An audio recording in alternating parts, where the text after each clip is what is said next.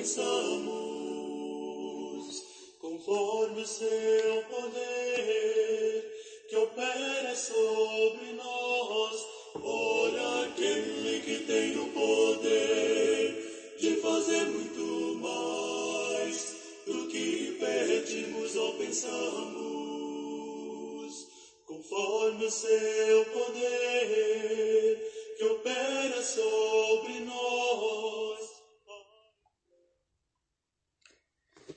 Olá, irmãos e amigos. Estamos juntos mais uma vez para o nosso café com Deus. Meu nome é Edivaldo José e hoje gostaria de compartilhar mais uma meditação baseada no livro de Provérbios, capítulo 12, versos 5 ao 7. Assim diz a palavra do Senhor. Os planos dos justos são retos, mas o conselho dos ímpios é enganoso. As palavras dos ímpios são emboscadas mortais, mas quando os justos falam, há livramento. Os ímpios são derrubados e desaparecem, mas a casa dos justos permanece firme.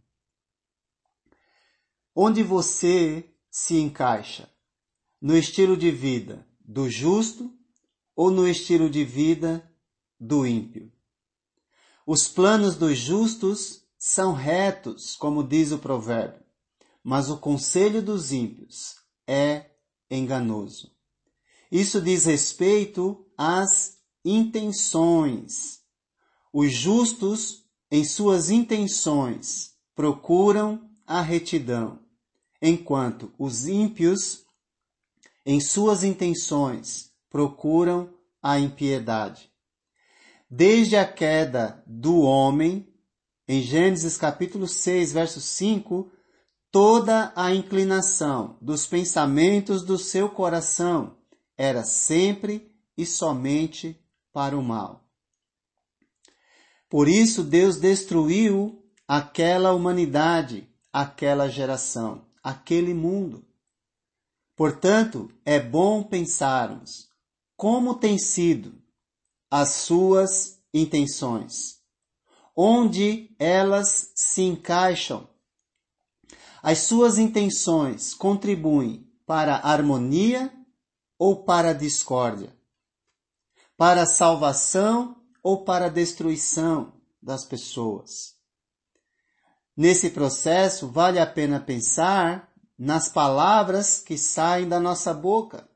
Pois verso 6 diz: As palavras dos ímpios são emboscadas mortais, mas quando os justos falam, há livramento. Precisamos pensar em nossas intenções, precisamos pensar em nossas palavras. As palavras dos ímpios concedem facilidades, atalhos, porém trazem consigo destruição e morte. As palavras dos justos concedem livramento tanto das maldades deste mundo, quanto livramento da destruição do mundo por vir. Como têm sido as suas palavras? O que elas produzem na vida do próximo? pois certamente o modo como usamos as palavras podem aproximar as pessoas de Deus ou afastar as pessoas de Deus. Podem trazer salvação, podem trazer destruição. O verso 7 nos diz: os ímpios são derrubados e desaparecem, mas a casa dos justos permanece firme. Precisamos pensar em nossas intenções. Precisamos pensar em nossas palavras. Porque há um destino final. Os ímpios serão derrubados de sua posição de arrogância e sua impiedade desaparecerá. Porém, quando pensamos em ímpios não necessariamente temos que pensar na imoralidade que há no mundo. Isso é muito evidente. Devemos pensar e ficar bem atentos, pois a impiedade prevalece, a insensatez se revela por ouvir e não praticar a palavra de Deus. Temos que pensar que quando não praticamos a palavra de Deus, depois de ouvi-la, continuamos vivendo na insensatez e na impiedade. Os justos permanecerão firmes e sua justiça durará para sempre, pois sua justiça se revela em ouvir e praticar a palavra de Deus. Vale a pena lembrar que nossa justiça não procede de nós mesmos, mas fomos justificados ou tornados justos pelo sangue de Jesus, quando o aceitamos como Senhor de nossas vidas. E nossa justiça está em segui-lo, em seguir suas orientações e seus ensinos, pois ele deixou exemplo para seguirmos os seus passos. Por isso, os planos dos justos são retos, pois levam em consideração a vontade de seu Senhor.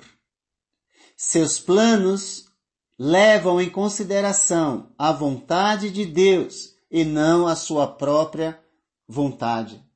Os ímpios fazem planos por si só, pensam em si e fazem planos para si, enquanto os justos fazem planos que levam em consideração a vontade do Senhor, pensando sempre no bem do próximo.